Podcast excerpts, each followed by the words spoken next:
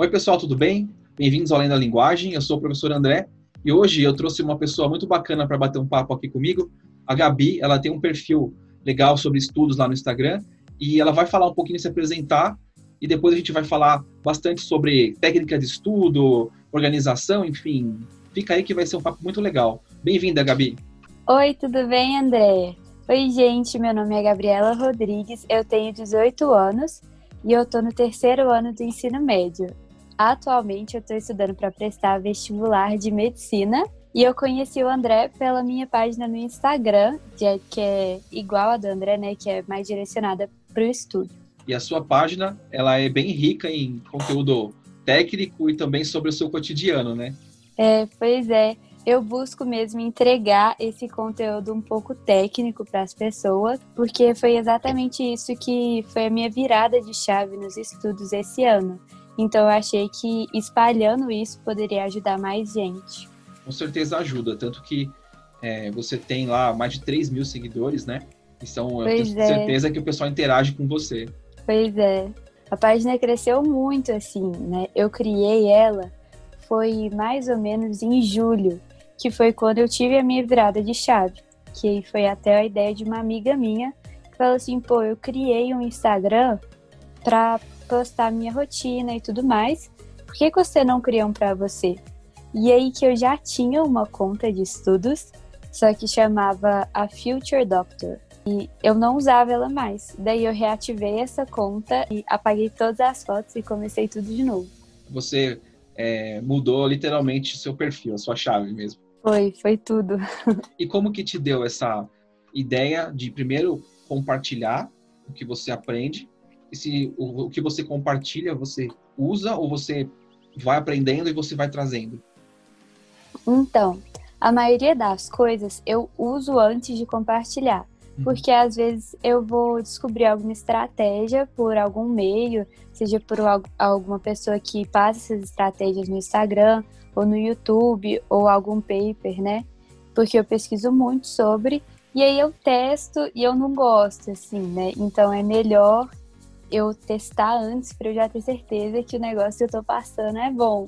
Uhum. Entendeu? Porque ninguém merece, né? Às vezes a gente vê um método de estudo e fala, não, esse tem cara de ser bom. E aí você testa e dá tudo errado, e aí você fica se culpando, tipo, meu Deus, eu sou um desastre. Se não deu certo comigo, porque vai dar com o outro, né? É, pois é. E como que você começou essa aventura, vai, digamos assim, de estudar e de você descobrir técnicas você aprendeu isso com alguém ou você foi na, na, base da pesquisa, testando, experimentando e aí você foi construindo a tua rotina, a tua técnica? Como começou? Então, a vida inteira eu estudei muito, muito. Tipo assim, é, até para uma pessoa de estudante de ensino fundamental, eu era uma pessoa que estudava muito. Porque minha mãe sempre me incentivou de todas as formas, assim, até por, por exemplo, ah, eu tiro o total em uma prova e ela me dá canetinha, que eu faço coleção de material escolar, ou ela me cobrava a nota, tipo assim, aqui em casa só entra pelo menos 85%. E aí ela me incentivava dessas duas formas, então eu sempre fui acostumada a estudar.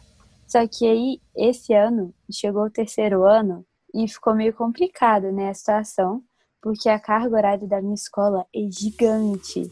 E eu tava naquela ideia de que eu tinha que resumir o conteúdo todo, ter. São 480 capítulos, ter 480 resumos. Puxa, é impossível. Sim. E aí é, chegou em junho, que era no meio da quarentena, tudo desandou. Eu tava com 100 capítulos acumulados, assim. E eu falei, é, ou eu mudo ou eu desisto, né? E aí, uma amiga minha que tinha desistido resolveu mudar e pegar tudo que ela tinha atrasado de novo. E ela encontrou uma pessoa no Instagram que deu o pontapé nela, sabe? Eu não sei se você conhece, o nome dela é Sabrina. Sabrina Oliveira. Eu acho que já ouvi falar assim. Pois é, eu posto muito sobre ela. Que ela deu um pontapé, assim, tipo, de tirar essas ideias, né, da nossa cabeça. Que a gente tem que resumir tudo, que a gente tem que ter visto todas as aulas E aí que eu me senti motivada, né? Tipo assim, não tô tão atrás. E comecei a mudar tudo. Que ela falou que tinha que fazer mais exercício, que tinham outros métodos de estudo que eram até mais rápidos, né, do que o resumo, além de serem mais comprovadamente eficientes. E aí eu comecei a conseguir desacumular aquilo. E aí eu me senti muito incentivada. E eu sou uma pessoa que todo mundo me pergunta o que eu faço. Assim, meus amigos, é, como é que você faz para estudar tal coisa? Sei lá o quê. Porque eu sempre estudei tal... muito. É, uhum. pois é. E aí eu falei, uai, se todo mundo me pergunta, eu vou começar a postar. E aí eu comecei a postar. Foi isso. Faz sentido, porque se você tem vários colegas que perguntam a mesma coisa para você e você acaba falando a mesma coisa para todo mundo, por que não deixar isso registrado em um lugar que mais pessoas podem procurar, não é verdade? Pois é, né? Aí não ajuda só meus colegas, ajuda todo mundo e tal. Como que você encontrou esse equilíbrio para produzir, para fazer sua rotina e manter um canal e levar os seus estudos direitinho? Teve que aprender isso ou você já conseguiu logo de cara colocar para funcionar? Então, eu sou uma pessoa muito organizada, não meu quarto, mas em questão de tempo e o que eu tenho que uhum. fazer, uhum. atividades e tal. Daí eu falei, eu não tenho tempo para produzir conteúdo durante a semana. E domingo para mim é sagrado, é o dia de fazer nada, não uhum. tem como, não tem negociação. E aí, que domingo eu pego e escrevo todas as minhas ideias de conteúdo e faço tudo. E aí eu tenho, tipo, meses de conteúdo pronto, sabe? E aí a questão do canal no YouTube é fácil, né? Porque você filma você estudando, né? Que eu sou, eu study Brown. Como que você começou a fazer os resumos mais elaborados, mais bonitos assim, usar o lettering? Como que você começou a fazer isso? É, eu sempre fiz resumo, né?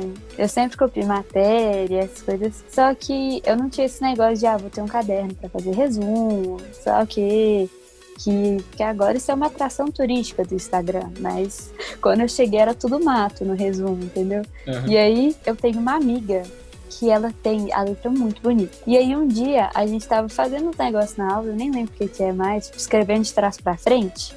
Uhum. Aí ela mostrou um lettering dela, eu fiquei, meu Deus, aí ficou todo mundo, meu Deus. E eu falei, me ensina. Aí ela me ensinou. E eu tenho muita facilidade para copiar a letra das pessoas, tipo assim, copiar assinatura, copiar a letra, tudo eu copio muito fácil. Tanto que eu não tenho a minha letra. Eu não sei qual que é a minha letra. Não tenho, ela não existe.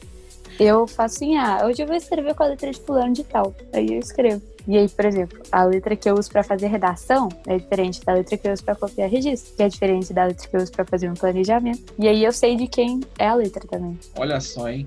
E eu estava estudando essa semana para fazer um podcast sobre é, essa parte da grafia. E eu sou da, da, área de neurociência, né? Então eu comecei a pesquisar como que isso funcionava, né?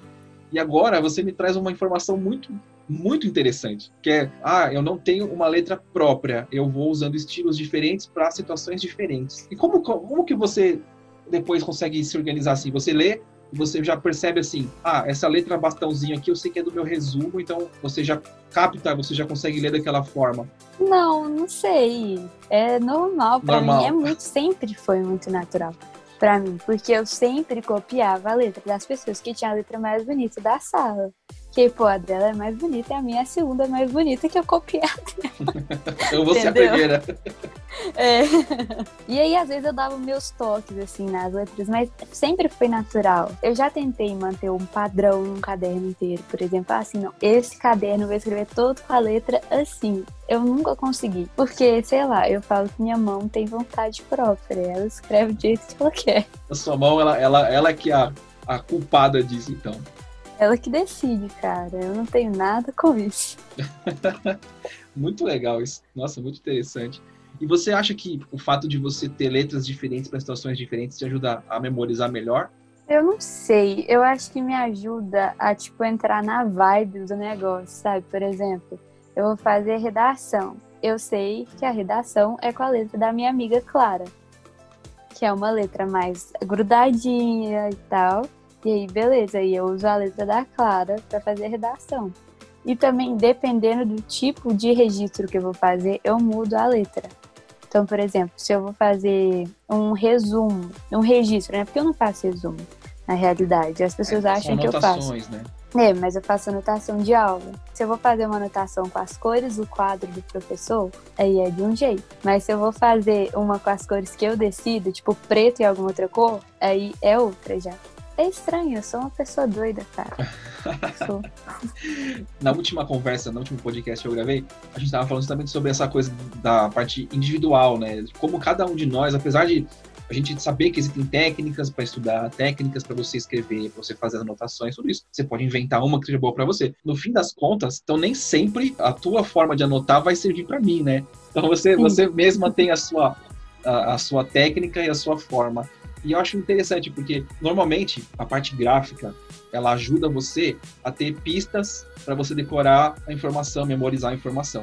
E aí você fala que a letra te ajuda a entrar na vibe. Isso também é muito legal, porque na hora que você está estudando, se você não tiver focado ali, não tiver sua atenção voltada para aquela matéria, para aquele momento, não vai funcionar, né? E legal que a letra sai, faz isso para você. É, pois é, muito doido isso. Eu nunca tinha parado para pensar também, mas agora que você comentou que me deu esse insight, tipo, nossa. É muito bom isso, é muito legal. É bom que agora você já sabe que se você usar a letra tipo A ou tipo B para fazer a matéria, você vai entrar melhor na vibe da, da matéria, vai fluir melhor o teu estudo, né?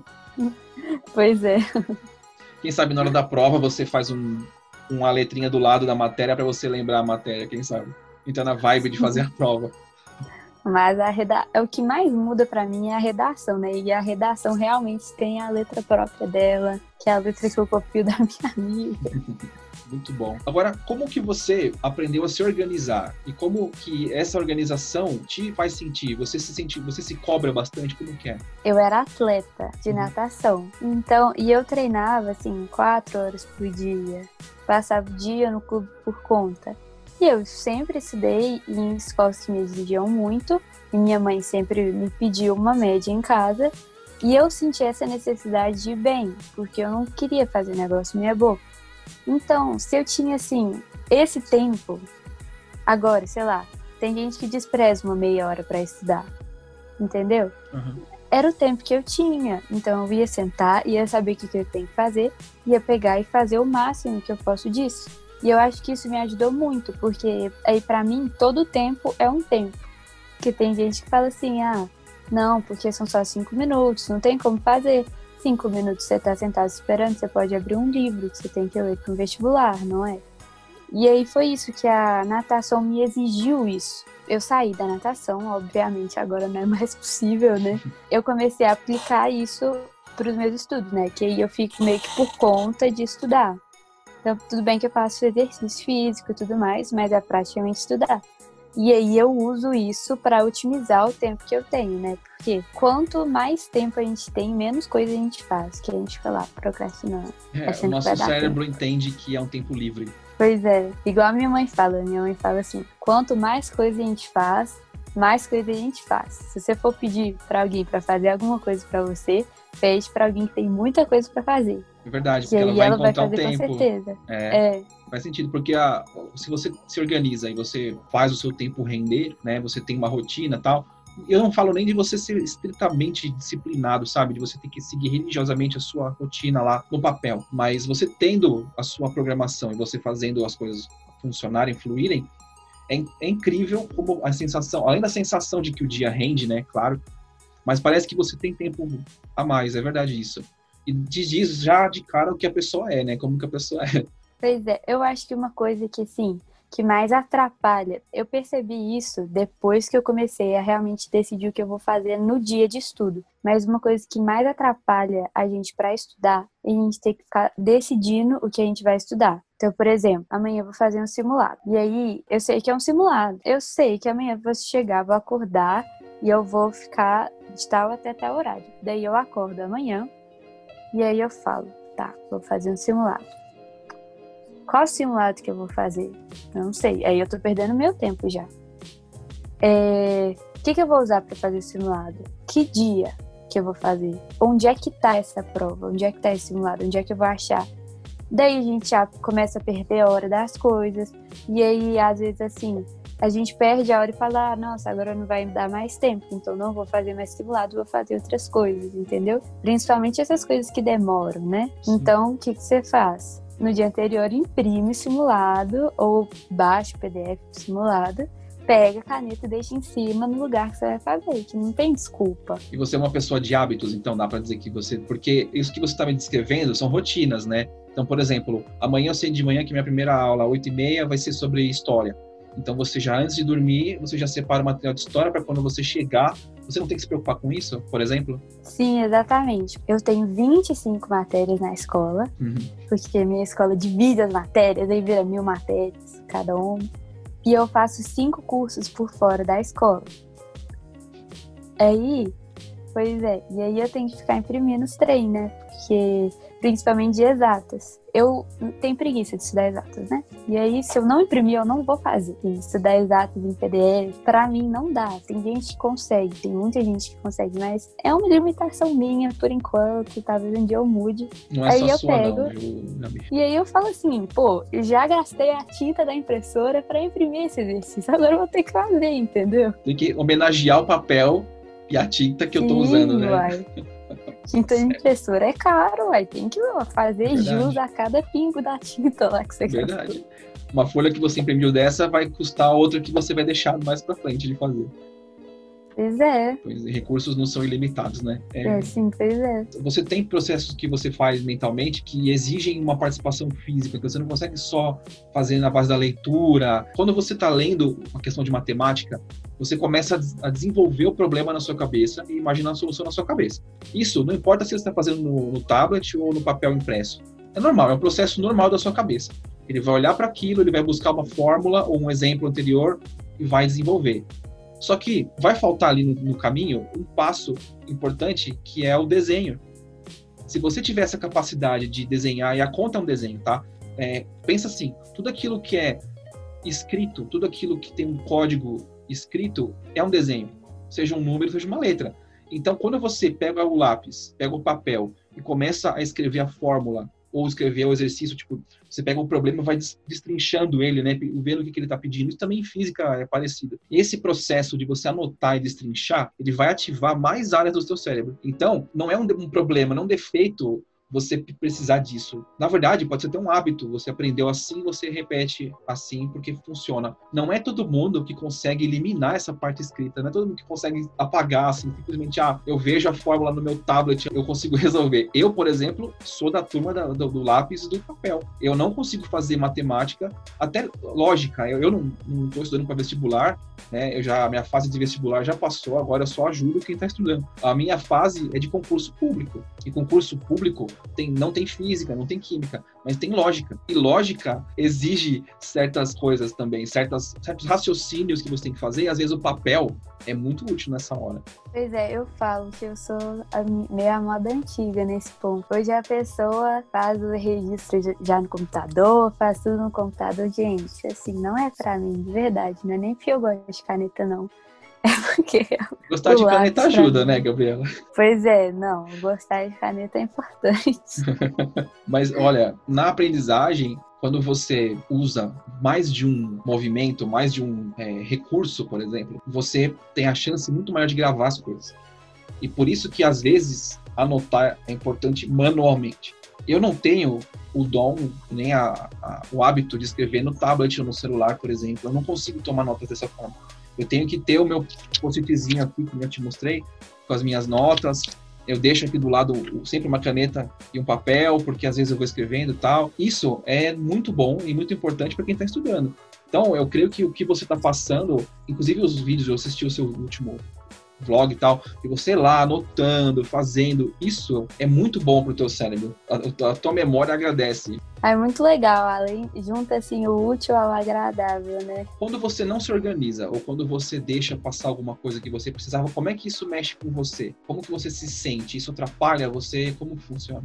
Houve um tempo que eu ficava frustradíssima.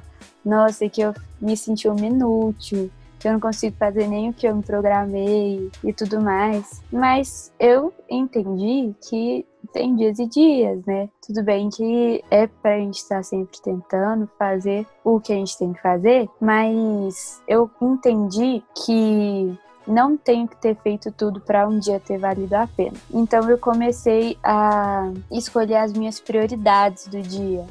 Não são muitas, não tem como marcar tudo de prioridade, né? Que vai dar o mesmo efeito. Mas aí eu comecei a escolher algumas coisas que geralmente são as coisas que eu tenho mais dificuldade. Então, por exemplo, ou preguiça. Eu tenho preguiça de escrever redação. E aí, toda quinta e sexta eu tenho que fazer redação. E minha prioridade, uma das minhas prioridades vai ser fazer redação. E é geralmente isso também que atrapalha a gente fazer as coisas, né? Porque a gente tá meio com medo de fazer redação, a gente procrastina o negócio e pronto, sendo que se a gente tivesse feito esse negócio primeiro, o resto do tempo ia fluir, normal. Entendi. E você, qual que você diria que é a sua maior dificuldade nos estudos? Eu acho que é física. Eu sempre tive um pouco de dificuldade em física, assim. No nono ano era muito bom. Mas no primeiro ano eu tive uns problemas assim. Tipo, eu tive problema na lombar. E aí eu tive que começar a tomar relaxante muscular e eu dormia nas aulas de física. Nossa. E aí eu dormia e era e porque era uma matéria que eu tinha mais preguiça, e aí tomando relaxante muscular, dormia, não aprendia e desenvolvia essa dificuldade base mesmo da física. E aí, esse negócio acumulou, né? Porque eu não sabia como é que eu melhorava. Porque era lá no início. E a matéria segue. E eu não voltei. E aí, esse ano, eu peguei e falei: tem que resolver isso agora, é agora ou nunca. E aí eu peguei e resolvi comprar um curso de física online. Boa. Que ele vai toda a matéria, desde sempre. Eu resolvi essa minha dificuldade praticamente. Que era um bloqueio que eu tinha, eu tinha até preguiça de estudar. Eu comprei esse curso, fui lá do início, fui voltando assim, foi resolvendo aos poucos, sabe? Eu fiquei até mais animada para estudar física. Mas ainda é uma matéria que eu erro mais questão em simulado, assim mas tá melhorando. Mas o teu bloqueio acabou. É, o bloqueio foi embora, né? Muito bom. É importante você ter ciência disso, sabe? Por exemplo, o negócio da redação que você estava falando, que às vezes dá preguiça de fazer, porque dá trabalho. Nem todo mundo tem é, a vontade, a, a, o prazer, digamos assim, a recompensa de escrever manualmente, de ir lá escrever e tal. Por mais que você faça a letra bonita, que você tenha essa coisa de, de usar as canetas e tal, quando você está escrevendo uma redação é diferente, porque ali o, o, que importa é que fique legível, não bonito, né? E isso tira o prazer de você estar tá escrevendo aquilo.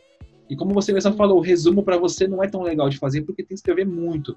Então, isso é um ponto que já está claro, né? Que o excesso de escrita não te dá satisfação. Ponto.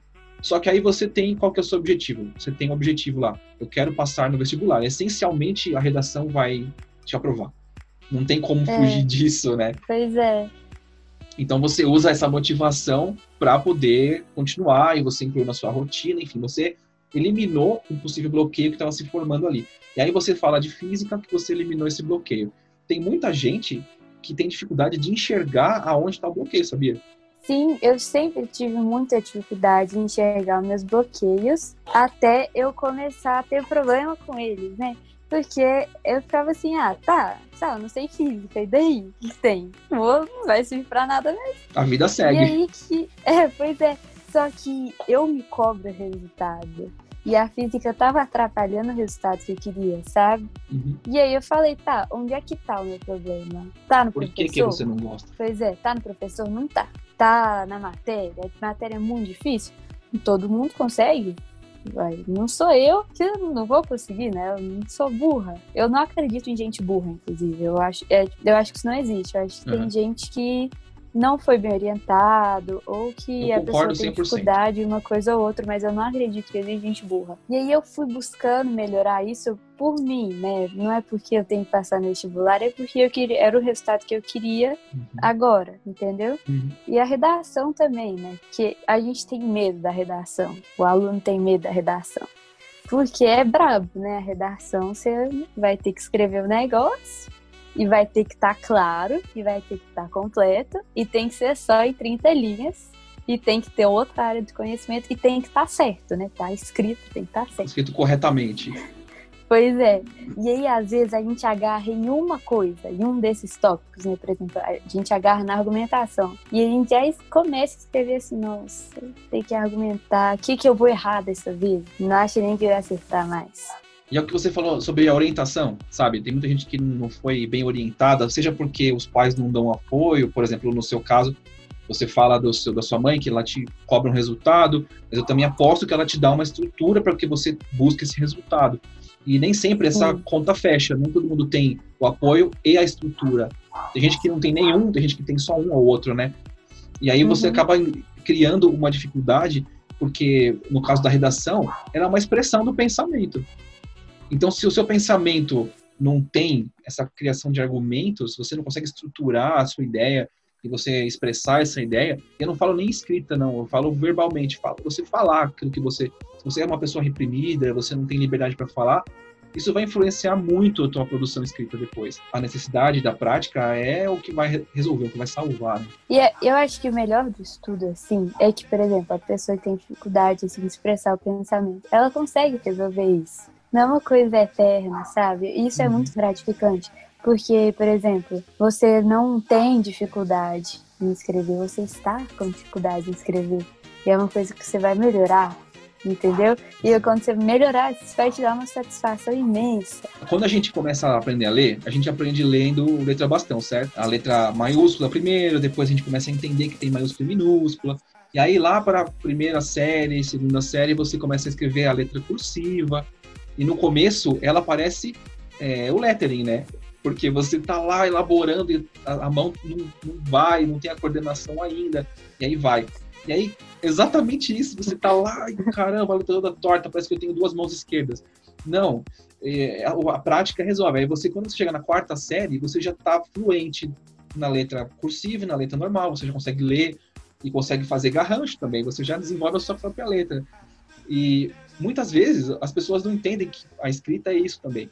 Né? A sua prática vai te levar a criar o processo lá na sua cabeça. Nossa, nosso cérebro funciona por meio de processos assim sequências. Você tem um roteirinho lá, um script. Então, fazer um, uma redação exige competência 1, 2, 3, 4, 5. Então, se você não for praticando, repetindo, você não vai conseguir desenvolver. E o, o legal é que você falou: você não é, você está é passageiro, então vamos praticar e vamos sair dessa, né? E o negócio que você falou de praticar, né? Eu já até postei sobre isso no feed. Eu recebo muita mensagem assim, Gabi, eu tô sem motivação, para fazer sei lá o quê.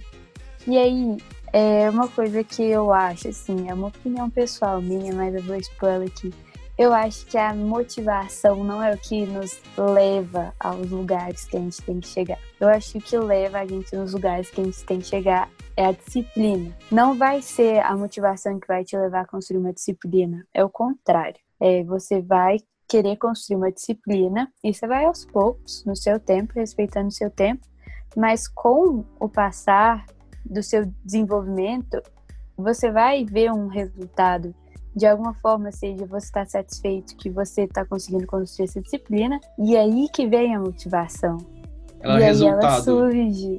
É. Muito interessante esse, esse ponto de vista, porque é, a disciplina ela é fundamental, né? E isso eu já vi que você fala no seu canal, lá no seu perfil também, você fala da disciplina, a disciplina ela vem com a necessidade de planejar, de organizar, e nem sempre você vai ter motivação ali no meio. Mas independente de você estar tá motivado ou não, uh, você tem que cumprir uns passos para chegar no seu objetivo, que é o negócio de você ter um propósito. Eu estou estudando para o vestibular. Quando que é o vestibular? Ah, o Enem é 31 de janeiro, se eu não me engano, sei lá tá ali. Então você vai ter que, que estar preparado pelo menos até o começo de janeiro, para no fim, é. no, nesse período final, você só polir vai o seu conhecimento, praticar, simular, tal. Então, se você não tiver essa, essa visão e de passos e você ir fazendo, tiver disciplina para seguir isso, realmente é, é engraçado. É porque a gente acaba trocando, né? A, a motivação acaba sendo uma emoção, né? E você nem sempre vai estar tá com ela presente, né? Igual, eu vou fazer uma comparação muito besta aqui. Por exemplo, é, eu quero virar bodybuilder, eu quero ficar monstra. Uhum. E para isso, eu vou ter que secar, sei lá. Daí eu não posso comer chocolate, só que eu gosto muito de chocolate. E aí, eu vou estar tá lá visando o meu objetivo, mas não é isso que vai me impedir de comer o chocolate quando ele estiver na minha frente. não é o suficiente para te impedir. É, eu vou estar tá lá, assim, o chocolate está na minha frente. Eu vou falar, não vou comer, porque eu quero virar bodybuilder. Não, eu falar, eu não vou comer, Porque não, não é isso, não tá na minha dieta agora. Eu tô acostumada a não comer chocolate, sei lá, dia de segunda. Entendeu? Que é igual é, o estudo, por exemplo. É, eu tenho que acordar às 7 horas da manhã. E eu gosto de dormir. Não, não conheço ninguém que não gosta de dormir. Mas aí eu gosto de dormir. E aí não tem ninguém para me impedir de dormir até às 10 da manhã. E a, na hora que você tá para acordar, você não tá sentindo nada, você tá sentindo sono. Você não tá sentindo motivação ou não. Tá lá com sono e não tá na hora de decidir se você vai acordar ou não. Entendeu? O negócio Mas... é não deixar chegar a essa decisão. Simplesmente levantar porque precisa levantar, né? Sim. Ignorar a vontade de dormir. É, você fica negociando o negócio com você, principalmente nesses momentos, por exemplo, de acordar ou de dormir. Eu queria que você desse alguma dica ou algumas dicas para quem está agora nessa fase final de estudos. Não abre mão da sua vida em questão de alimentação, sono, para estudar, porque isso não vai te fazer bem, isso vai te fazer mal. Mesmo para a questão do vestibular. Então, se você tiver a oportunidade de fazer exercício físico e tudo mais, que isso vai te ajudar, com certeza, né? Já tem comprovação que o exercício vai ajudando a estudar. E não entra nessa pira de querer tudo perfeito, sabe? Porque a ideia é você cumprir seus prazos, né? Até lá. E aí, por exemplo, ah, eu quero fazer uma boa redação no Enem. Não se exija, sei lá, um mil. Se você não tiver tirado todos os mil até lá, não serve. Não, vai com calma, aceita você, o seu tempo, porque às vezes você não chega no mil quando tá lá na porta do Enem e você fica mais ansioso do que tudo antes da prova, porque você não chegou no seu objetivo, isso pode te atrapalhar. E agora, dica: em se tratando de estudo, gente, façam revisões. Já disse a Sabrina que eu peguei a dica de estudo que eu falei lá no início. Não existe aprovação sem revisão. Então, você tem que saber se você lembra da matéria que você viu lá em fevereiro. E geralmente essa é a matéria que cai muito, né? Que são matérias a gente começa pelo fácil.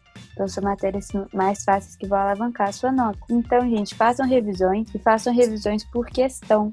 Não fiquem nessa de ficar lendo seu resumo porque você precisa de se testar e testar o seu conhecimento. Então, você não tem como você saber se você já sabia o que você está lendo agora. Então, faz as questões primeiro, e se você vê, pô, não tô sabendo isso, daí você volta na teoria. Vai te poupar tempo. Muito bom a revisão é necessária porque se você não pratica, você não consegue, você não, não reativa, né, as suas informações lá dentro. Então ela se perde mesmo. E uhum. aí que a gente fala da, da, da, questão também, se você não souber aplicar o que você sabe, você não tem por que estudar, né? Porque para que serve aquilo, né? Se não para responder questões. É igual eu falo, né? Que tem muito amigo que ficam muito nesse né? negócio de ficar vendo todas as aulas do universo.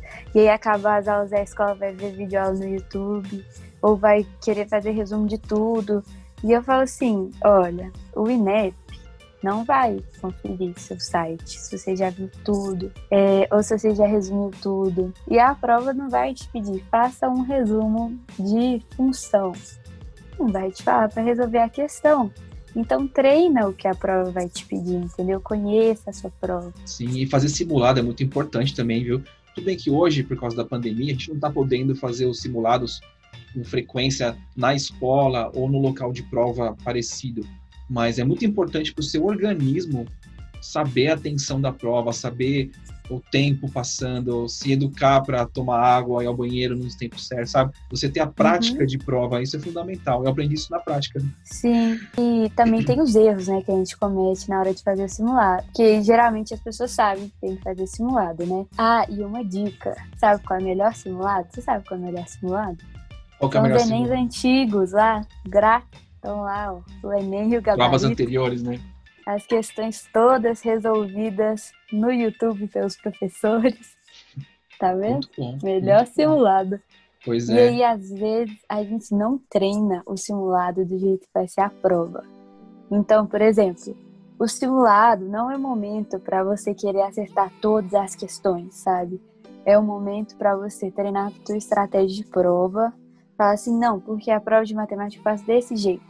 Porque às vezes a gente fala assim, beleza, eu tenho essa estratégia de prova, mas eu só vou aplicar no dia.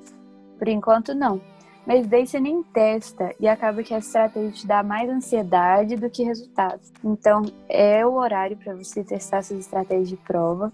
Cada prova demanda uma estratégia, né? Então, esse é o momento do simulado, você testar a estratégia de prova e de testar essas comidinhas. Porque comidinhas são essenciais, comidinhas. Exato, passar dá um cinco ânimo. horas sem comer? É, pois é, ué. Eu passar cinco horas sem comer? Não vai.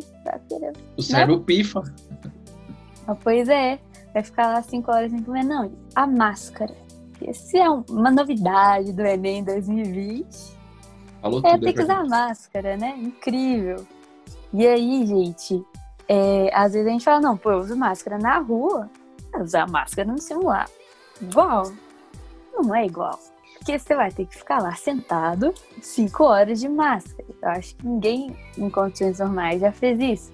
Então é muito importante a gente treinar e saber que a gente não pode ficar pegando na máscara o tempo todo, ter esse controle pra dar tudo certo. A gente não, a ideia é não ter novidade na hora da prova. A novidade Sim. são as questões. Se mas- acostumar a a, a, máscara é importantíssimo, né?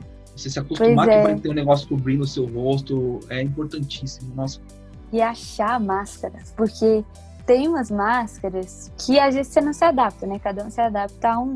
E aí que às vezes você escolhe uma máscara que vai ficar soltando pelinho do seu nariz, igual aquela de médico, Uhum. que eu não me adaptei a elas. Elas ficam soltando pelinho em mim, eu fico querendo coçar o nariz, né? Não pode.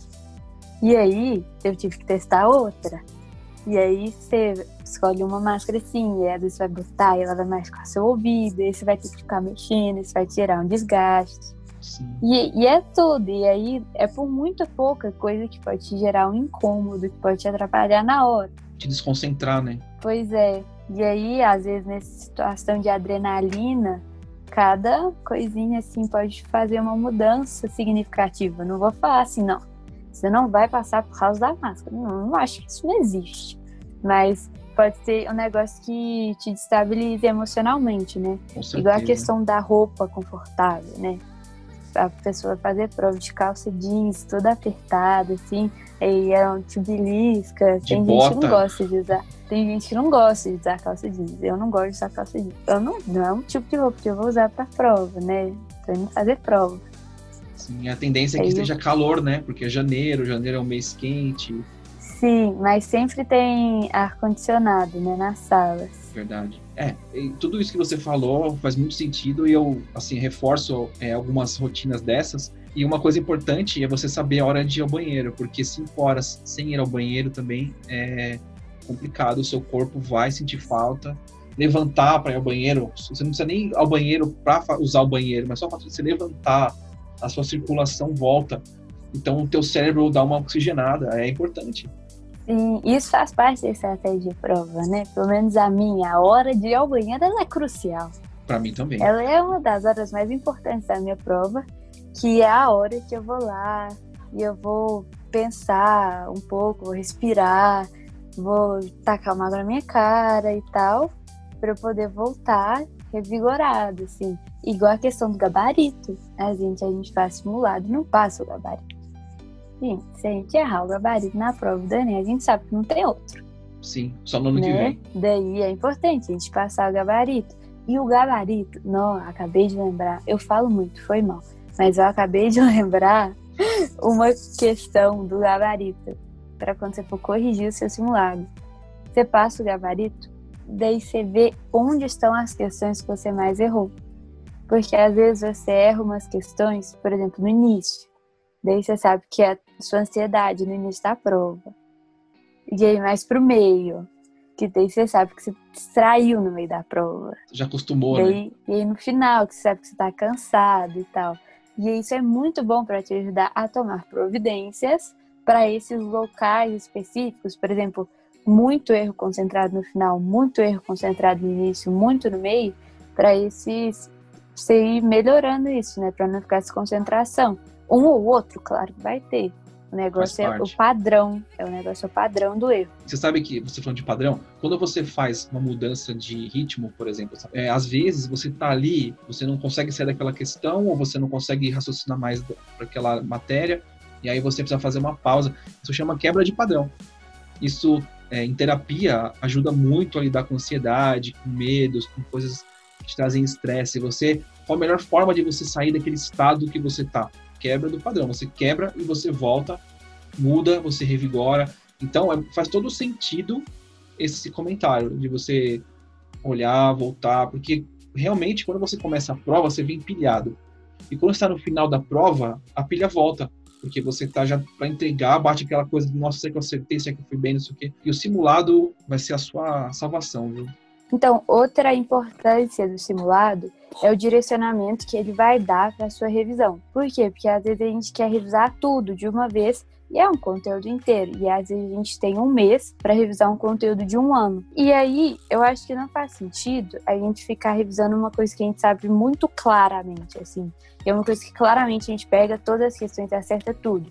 Por exemplo, eu, um, um exemplo meu, eu com MRU, Movimento Retilíneo Uniforme. Eu vou pegar as questões e vou acertar todos os gráficos, porque é uma matéria que eu já vi três vezes. Então, não faz sentido eu pegar e gastar o tempo que eu poderia estar revisando uma matéria que eu não sei com isso. Então, o simulado tá aí para falar assim: não, isso você sabe, pode deixar. Mas agora, essa matéria aqui é essencial você passar por um pouco de teoria de novo e se testar um pouco mais os exercícios para você poder consolidar isso, porque não está muito bem certo isso na sua cabeça. Você sabe que uma das técnicas que eu passo para quem me procura perguntando sobre esse tipo de organização dos estudos é você, você classificar as informações que você tem que estudar em caixinhas ou em cores, enfim, em você criar uma distinção entre aquilo que você sabe bem, aquilo que você sabe um pouco e aquilo que você não sabe. Porque qual que é o grande trabalho do estudo? E isso vai encaixar certinho com o que você falou no começo, de que você não tem que estudar tudo, não tem que saber tudo, tem que saber o suficiente para você acertar a pontuação que você precisa. E aí, qual que é o segredo? Aquilo que você sabe bem, você vai revisar só no simulado. Lá naquela prova grandona que vai ter todas as questões. Porque aquilo você sabe bem. Então, é um processo de manutenção só do conhecimento aquilo que você sabe mais ou menos é o que vai te colocar dentro ou fora da, da, sua vaga. Porque aquilo lá você vai transformar naquilo que você sabe. É aí que você vai praticar, que você vai fazer as questões dos simulados para você saber se está bem ou não. E conforme vai entrando na sua cabeça e você vai limpando dessa lista, você vai trazendo do que você não sabe para o meio para você ter noção daquilo, você ter recursos. É o nosso cérebro, ele funciona. Quando você já viu falar em palpite e intuição, por exemplo? Quando você olha uma já. questão e você elimina três e fica entre duas, por exemplo. Uhum. E você fica naquela, não sei qual que eu vou fazer, qual que eu vou fazer. Quando você chega nesse ponto em que você elimina itens e você fica entre um e outro, você intuiu aquilo, você supôs, você usou um palpite, é porque você tem um conhecimento incompleto daquela informação ou você não está conseguindo trazer tudo o que precisava. E aí essa é a fase do B, lá do meinho, né? Então, quanto mais você praticar, você mais você vai conseguir sair dessa etapa e entrar na outra. Mas o fato de você já ter algum conhecimento pode te ajudar muito nessa hora de eliminar as coisas, né? E esses dias eu descobri um método para a gente identificar, porque às vezes a gente não sabe, a gente não sabe se a gente sabe.